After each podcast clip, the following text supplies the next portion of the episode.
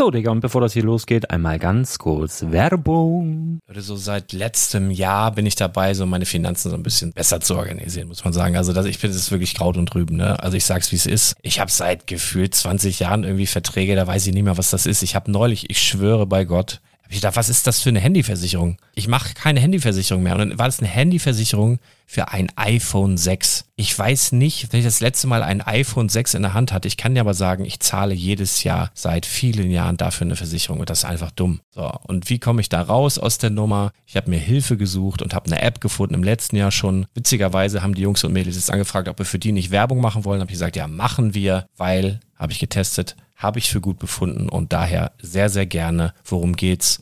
Finanzguru. Finanzguru ist erstmal eine kostenlose App. Die ist auch dauerhaft kostenlos. Es gibt dort so Plusfunktionen. Da kannst du dann für 2,99 Euro pro Monat das Ganze testen. Plusfunktionen sind zum Beispiel, also du hast so Features, kriegst so detaillierte Budgetanalysen, personalisierte Finanztipps, du behältst die Kontrolle über dein verfügbares Einkommen bis zum nächsten Gehaltseingang. Also das sieht in der Praxis so aus, du kannst deine ganzen Konten dort hinterlegen, es muss einmal so verknüpft werden, keine Ahnung, Sparkasse, Volksbank, du kannst aber sogar Kryptokonten hinterlegen, du kannst irgendwelche Aktien, falls du Aktiendepots hast, du kannst alles hinterlegen dort. Und diese App, gerade wenn es um so Sachen geht wie Gehalt oder so, macht auch so Forecasts so ein bisschen. Also die erinnert dich zum Beispiel auch dran, wenn jetzt eine neue Versicherung abbucht oder wenn die App denkt, dass da wieder was kommt, dann kannst du das überprüfen. Und wenn da irgendwas irgendwas aufploppt, also bevor es abbucht und da irgendwas aufploppt und du sagst, ah, das wollte ich aber nicht oder das wollte ich schon lange kündigen, dann kannst du in der App per Fingertipp sozusagen rechtssicher sogar dort Verträge kündigen.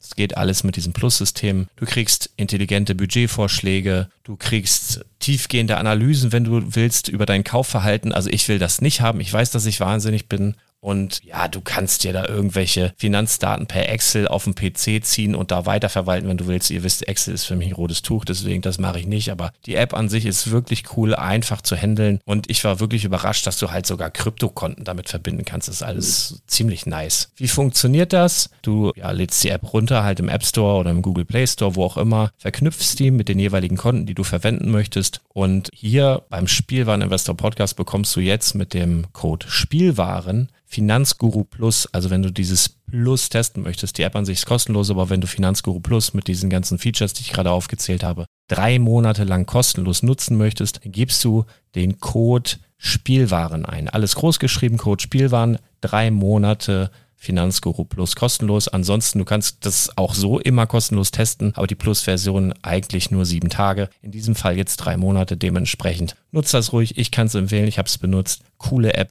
Und ja, mir bleibt nur zu sagen, räum deine Finanzen auf, da hast du mehr Spaß, kannst du mehr Lego kaufen. Hau rein.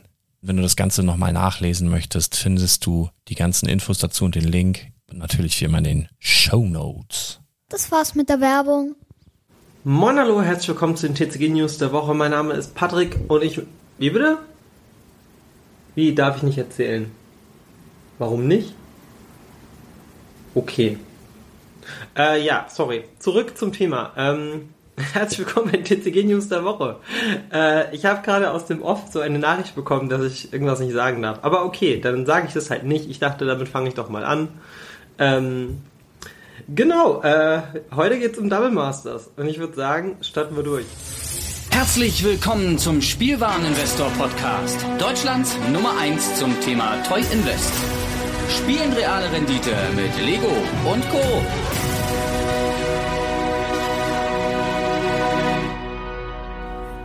So, ähm, ja, Double Masters das neueste Set der, oder vielleicht das Set des Jahres, was heißt vielleicht, äh, höchstwahrscheinlich das Set des Jahres. Ähm, man war ja schon im Vorhinein mit dem Erfolg von Double Masters 1, war für viele so, oh mein Gott, oh mein Gott, das ist ja alles total krass und voll gut und mega und kaufen, kaufen, kaufen und alle Karten sind geil und das wird mega gut. Und die ersten Spoiler bestätigen das so ein bisschen. Also ich meine, der allererste Spoiler, ich war ja so ein bisschen gedämpft von Liliana The Last Hope, wo ich dachte so, ach Leute, ne, macht doch nicht eine Liliana of the Last Hope rein. Macht mir doch hier äh, Liliana of the Vale rein. Aber gut, werden wir die wahrscheinlich woanders bekommen. Aber es sollten einige weitere Spoiler folgen. Und ich möchte heute in den News mal so ein paar Karten erwähnen, die man vielleicht nicht direkt auf dem Radar hat, die aber äh, auf jeden Fall einen sehr hohen Wert haben. Eine kleine Einschätzung dazu. Ne? Ähm, detaillierter Einkaufsguide gibt es bei mir für meine Patreons auf patreon.com slash omega sabatzo. Äh, kurz vor Release, ich glaube 5. oder so, 5., 4., 4., 5. rum wird es eine Folge geben. Ähm, schaut doch einfach mal auf patreon.com slash omega sabatzo vorbei. Äh, warum nicht hier? Ähm, Habe ich im Vorgespräch gesagt, darf ich nicht sagen. Aber gut, kommen wir zu dem wundertollen äh, ja, Spoilern. Und ich glaube, eine der allerersten Karten, wo wir uns riesig drüber gefreut haben, war der Dockside Extortionist, der ja doch schon preislich echt nicht mehr günstig war. Ne? Denn wir sind so langsam zwischen also der ist, der ist ja wirklich aus dem Commander-Deck und geklettert im Preis und geklettert im Preis und wird immer teurer und immer teurer und immer teurer. Irgendwann mal bei 50, 60 Euro. Jetzt kriegen wir einen Reprint auf dem Mythic-Slot. Vorbestellerpreis ist natürlich trotzdem ähnlich dem äh, Preis der Originalkarte.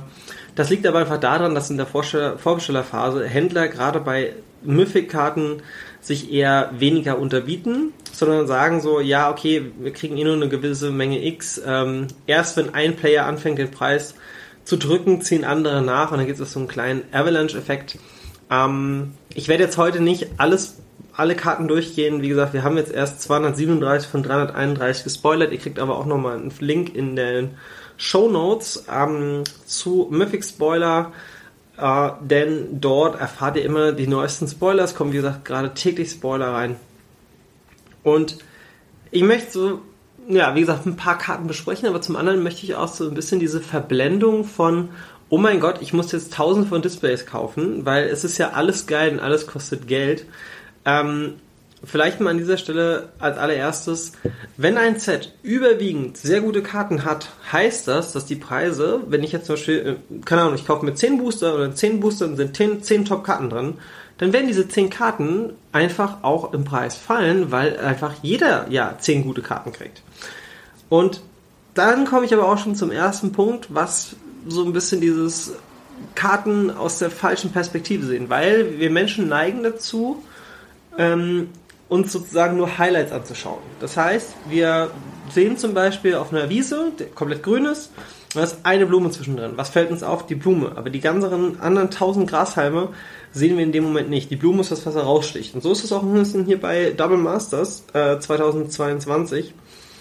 Ähm, der Dockside Extortion ist. Dann haben wir schon gesehen Bitter Blossom, Season Pyromancer. Gerade heute wird nochmal gespoilert Food Chain. Imperial Steel, für viele wahrscheinlich der krasseste Reprint überhaupt, ist wahrscheinlich auch die beste Karte des Sets und auch hier mein Tipp. Wenn du dir für deine Sammlung haben willst, solltest du kurz nach Release ähm, dir die Karte organisieren. Ich glaube, der wird auch nicht günstiger. Ähm, und wir kriegen nochmal Mana Drain. Hier kommt zum Beispiel schon mal der erste Punkt. Mana Drain war immer früher so eine 80 bis 100 Euro Karte. Dann kam der erste Reprint, da fällt es im Preis. Dann ging es wieder hoch. Dann kam der zweite Reprint, fällt es im Preis, geht es wieder hoch. Und jetzt kriegen wir sie schon wieder. Und ich glaube, wir werden Mana Drain auch des Öfteren noch sehen, weil die Reprint Policy hat sich ein bisschen verändert. Man packt einfach inzwischen nicht mehr sinngemäße Karten in Master Sets zusammen oder nach einer gewissen Metrik, sondern man ist einfach so, ja, das sind alles Karten, wo die Leute geil finden, warum nicht einfach alle drucken? Ist ja generell nicht falsch, heißt so, wir müssen umdenken bei ähm, wie kaufen und verkaufen wir Karten. Ne? Ähm, Bitter Blossom ist drin. Äh, was haben wir noch alles? Consecrated Swings. Wir haben äh, Green Sun Zenith ist drin. Und da merkt man auch, Cycles sind nur noch weniger drin. Ne? Wir kriegen jetzt Green Sun Zenith. Ist wahrscheinlich mit die beste, der, der, der, der, die beste grüne Sonne. Gab ja fünf Stück in Merodin. War das mit, nee, Fifth, Fifth Dawn? Merodin? New Phyrexia? Wo war denn da drin? Schauen wir mal ganz kurz. Green Suns Zenith. So, Green Suns Zenith äh, war ursprünglich mal in Mirrodin Besiege drin. Entschuldigung. So. Die Karte wird jetzt wahrscheinlich um einiges in Wert fallen. Jetzt werden sich wahrscheinlich auch viele Leute sagen so, oh, ey, ich habe mir so viele Karten organisiert für meinen Kartenpool. Was mache ich denn jetzt? Soll ich die alle verkaufen? Nee, würde ich nicht, weil Karten steigen auch wieder im Preis. Und wir wissen natürlich auch nicht, wie hoch die Auflage sein wird von äh, Double Masters, aber ich denke mal, da geht auf jeden Fall einiges preislich. Ähm, nach, mh, sagen wir mal so, schaut euch mal Double Masters äh, von vor zwei Jahren an. Äh, Stoneforge Mystic kostet halt inzwischen so 50, 60 Euro, je nachdem. Ähm, was mich ein bisschen verwundert hat, war der Lightning Bolt, der jetzt nachgedruckt wurde. Lightning Bolt ist, äh, war ja eigentlich erst in Commander Legends ähm, Battle for Baldur's Gate drin. Jetzt kriegen wir ihn schon wieder, aber mit einem anderen Artwork. Das heißt, wir haben drei Artworks innerhalb von zwei Sets, was auch eher untypisch ist. Ähm, ja, ich weiß, Strixhaven hat mir das auch.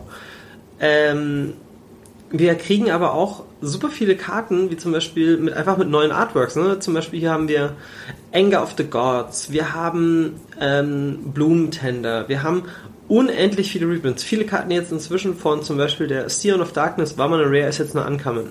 Ähm, wir haben äh, Reprint von Rancor, wir haben ähm, was haben wir noch? Wir kriegen Inquisition of Kozilek nochmal und so weiter und so fort. Wir kriegen Dutzende, Tausende von Karten, die alle geil scheinen und wir sehen, wie gesagt, nur die Blume auf dem Rasen. Aber, wenn wir jetzt mal die Mythics durchgehen, und das ist ein bisschen die Message, die ich hier mitgeben will. Bevor du denkst, ich kaufe jetzt unendlich Booster, weil in allem ist sehr geil, ähm, war auch schon in Double Masters 1 so, dass nicht immer alles geil war. Denn ich könnte auch genauso gut eine Animato The Fate Shifter aufmachen.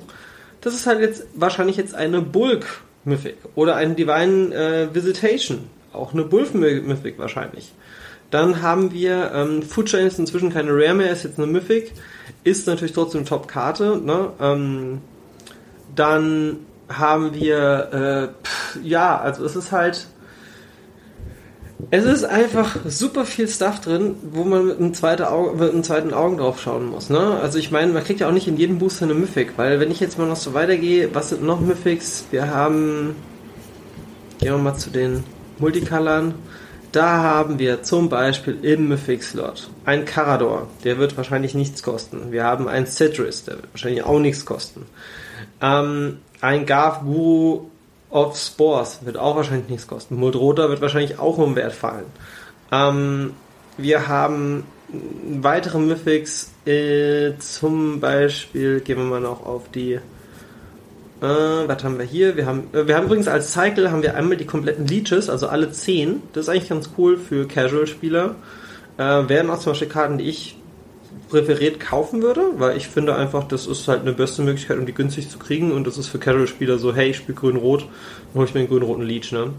Ähm, auf dem Mythic-Slot bei den Artefakten. Gut, bisher sind da alle fünf gut. Wir haben Emrakul, wir haben Kozilek, wir haben Ulamog, wir haben Worlds und wir haben Mana Vault. Ähm, was haben wir noch? Länder, Cavern of Souls aktuell. So, wir haben trotzdem eine gigantische Anzahl an Mythics, die einfach schlecht sind. Und das gleiche haben wir nämlich auch das Problem mit den Rares. Ne? Wir können mal gucken, Rares, die wirklich gut sind. Ähm, wir haben Gravecrawler. Heißt der Gravecrawler?